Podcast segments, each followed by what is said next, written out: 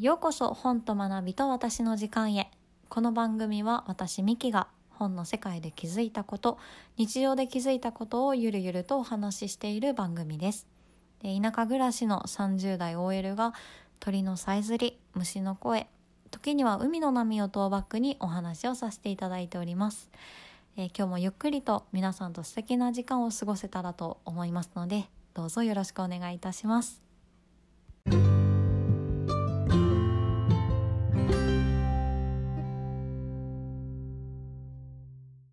はようございます。ミキです、えー第3回目でございます、えー前回はですねあの本の紹介をさせていただいていてそうだなあの今まで結構本って、まあ、読んだら読みっぱなしというか、まあ、自分の気持ちをしたためて すごいいいように言うとしたためていただけだったのでなんだろうきちんと頭で咀嚼して要点をまとめて言葉にするってなんだろう私の特性上、まあ、結構難しいなって 感じていたんですけど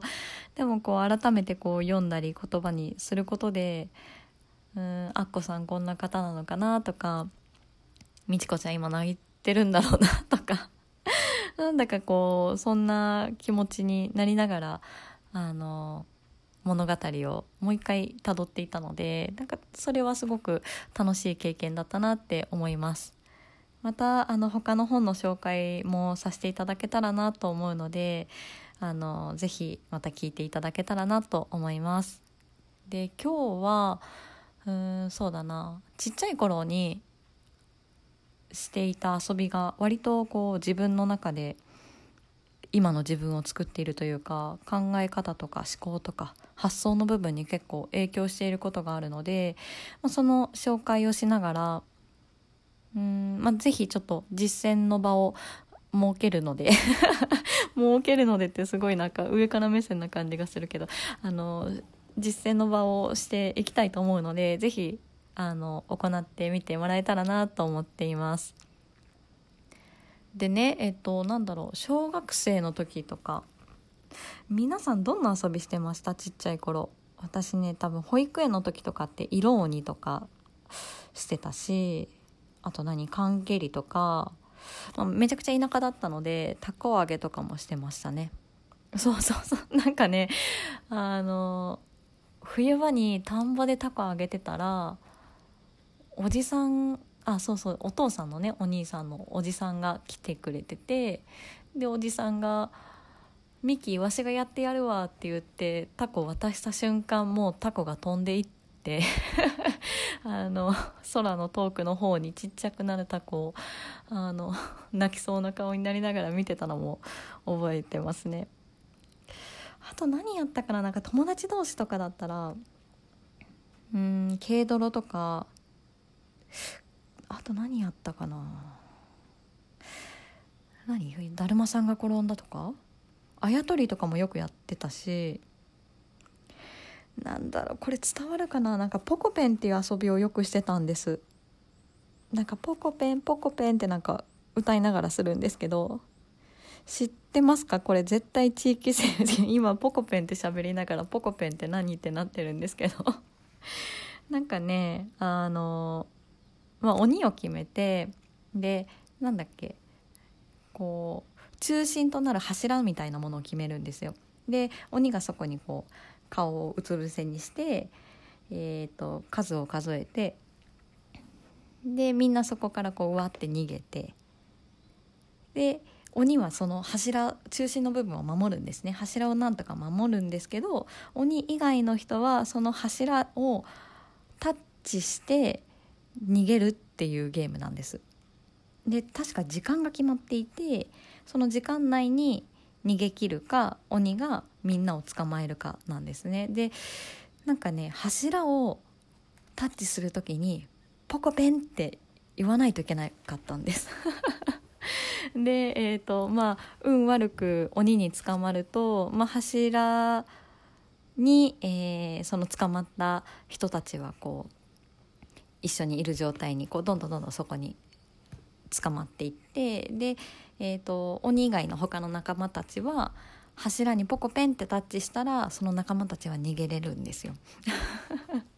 な なんそうなんなんで鬼が勝つか他の人が勝つかっていうゲームなんですけどなんでポコペンって言い出したのかは全然未だに思い出せないですでもなんかそんな遊びはよくやってましたね 何だったんだろう。もし知ってる人がいたら是非教えてほしいです。あとはそうだな。なんかじゃんけんとかもあの地域性出ますよね。あの最初はグーとかもう結構地域性が出てたんじゃないかなって思います。で中学生になってからの遊びがねそうですよ。小学生の頃の遊びはまあそ まあそれとして中学生からの遊びが割とあの影響しているなって思っていて でえっ、ー、とねうん当時こう好きだったアーティストの CD の歌詞を紙に写してうんその歌詞の情景を思い浮かべるのが結構ハマってたんですね あとは小説とか、えー、なんだろう絵本とかをか一旦文字で、えーと、真っ白な紙に書いてこれってこんな景色なのかなとかうんこの文脈はここで区切ると全く意味が変わって面白いなってこう感じるのがすごく楽しかったんです。あのあの言わないでください。友達いなかったんだろうなっていうのは言わないでくださいね。あの本当にこう家の中でゆっくり遊んでいた気がしています。で今日はその、物語を情景を描いてみるっていうのをぜひちょっと実践してみてほしいなということで少しあの物語を読みたいなと思うのでぜひ、えー、落ち着いた空間で思い浮かべてもらえたらなと思います。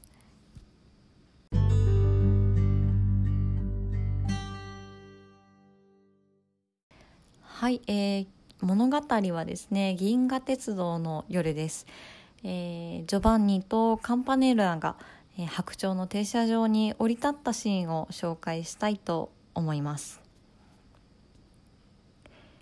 では読んでいきますね。えー、そして間もなくあの汽車から見えた綺麗な河原に来ました。カンパネヌラはその綺麗な砂を一つまみ手のひらに広げ指でキシキシさせながら夢のように言っているのでした。この砂はみんな水晶だ。中で小さな火が燃えている。そうだ。どこで僕はそんなこと習ったろうと思いながらジョバンニもぼんやり答えていました。河原の小石はみんな透き通って確かに水晶やトパースやまたくしゃくしゃの小曲を表したのやまた角から霧のような青白い光を出す紅玉やらでした。ジョバンニは走ってその渚に行って水に手を浸しました。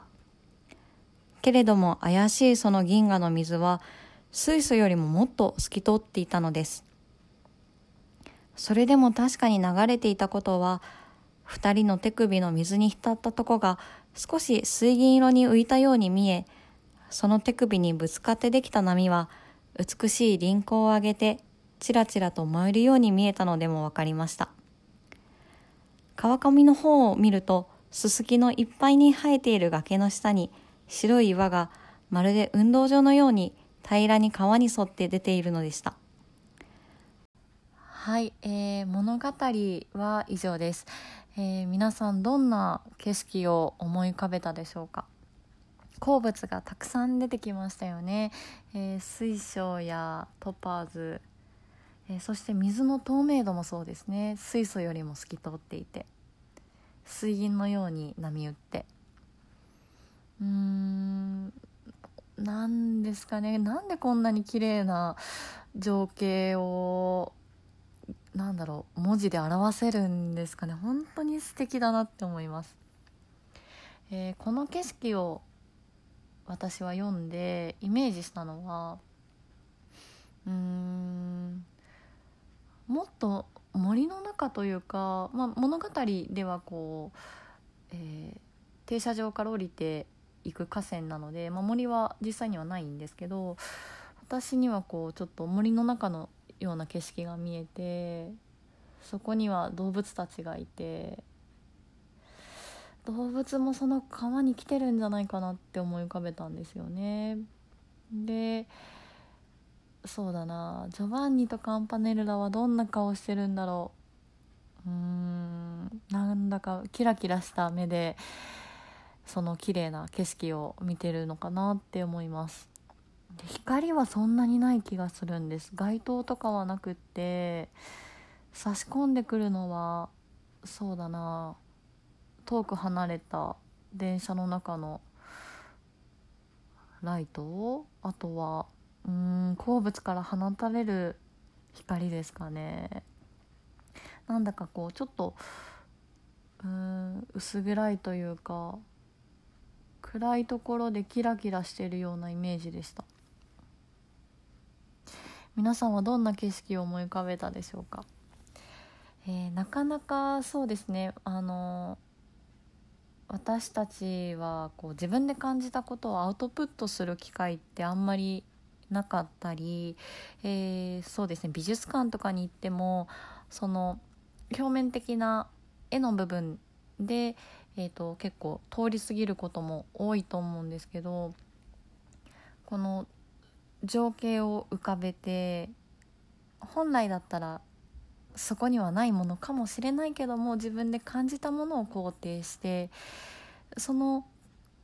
湧いて出てきた気持ちをきちんと向き合ってきちんと抱きしめてあげる行為ってすごく私は大切だと思っています。でこれは一人でしていてももちろん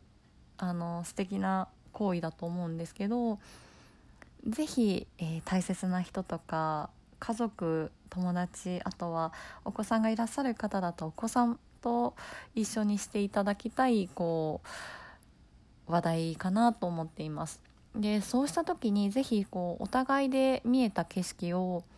うん伝え合ってほしいんですね。で伝え合っていただいた時に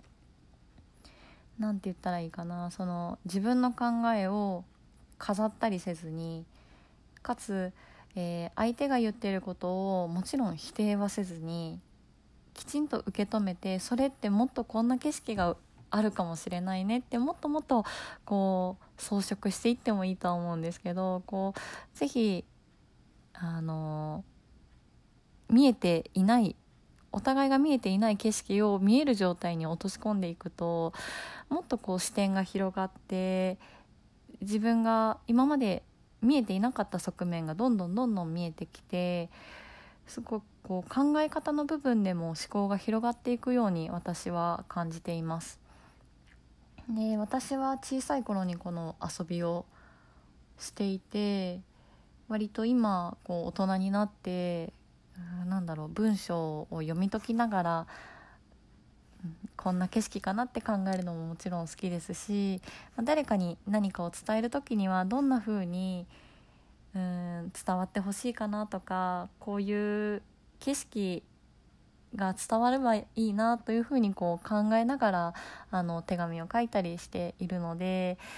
うーんなんだろう小さい時の遊びがこんな風に大人になって生かされていくんだなっていうのもこう今更ながらというか最近になって感じるようになりました。そうですね。まあ文学以外でもいいと思います。あのぜひ美術館に行ったりとかしてその美術作品を見ながらうん遠くから見たり近くから見たり。あとは何だろう。少し斜めから見たり。あとはもっと近づいて匂いを嗅いでみたりとか。うーんそこには照明がなければ自然光の明るさによっても変わるでしょうし床の素材額縁なんだかもっともっとあの着眼点というか見える景色の広がりはありそうじゃないかなって思います。ぜひそれをこうご自身の中でうん湧き出た気持ちを抱きしめてぜひ他の人とも共有してあの楽しんでもらえたらいいなと思います。えー、今日はそんなあの物語から読み解く、えー、情景のお話と、えー、私が子どもの頃にしていた遊びのお話をさせていただきました。え今日も一日、え元気に頑張っていきましょう。えそれではまた。